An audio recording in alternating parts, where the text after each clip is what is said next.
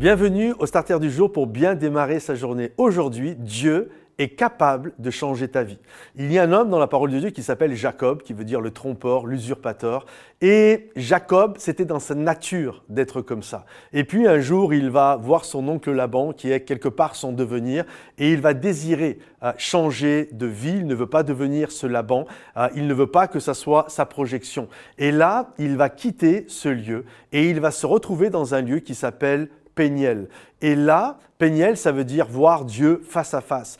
Et là, il va lutter avec Dieu et Dieu va changer sa vie à jamais. Et souvent, quand nous pensons à ça, nous pensons qu'il combat euh, littéralement contre Dieu. En fait, la Bible ne nous dit pas qu'il a combattu contre Dieu, mais qu'il a combattu avec Dieu. Ça veut dire qu'ils étaient dans la même équipe. Et on peut se poser la question, oui, mais contre qui combattait-il alors? Moi, je crois qu'il combattait contre l'ancienne nature. C'est-à-dire que l'homme nouveau qu'il désirait être avec Dieu en pleine nuit. Je ne sais pas si ça vous est déjà arrivé de vous lever en pleine nuit parce que vous êtes lassé, fatigué, vous menez un combat.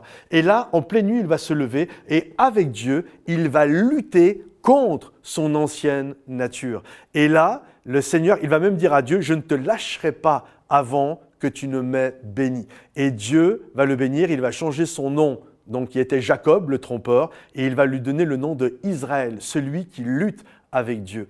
Et il faut comprendre ceci, quand Dieu change un nom, il ne fait pas que changer un nom, il change également qui nous sommes. Le nom, à cette époque-là, de l'époque de la Bible, le nom était porteur de ta personnalité, était porteur de qui tu étais. Et Dieu a eu la capacité de changer sa vie. Il a pris un trompeur et il en a fait un père. Il en a fait le père de tribu d'Israël. Il en a fait Israël. Comprenez-vous? Il a pris Saul de Tarse et il en a fait l'apôtre Paul.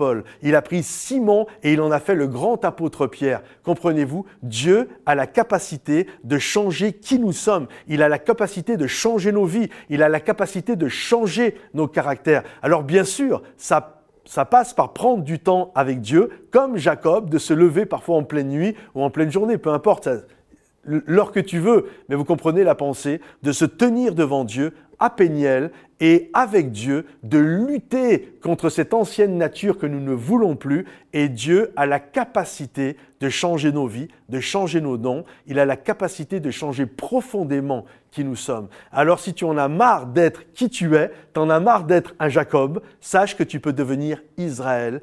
Tiens-toi devant Dieu à Péniel, un face-à-face avec Dieu, et Dieu va changer ta vie jamais. Que le Seigneur te bénisse. Si ce message t'a encouragé, pense à le liker, pense à le partager pour ceux qui en ont besoin et également à le commenter. Soyez bénis les amis. À bientôt. Bye bye.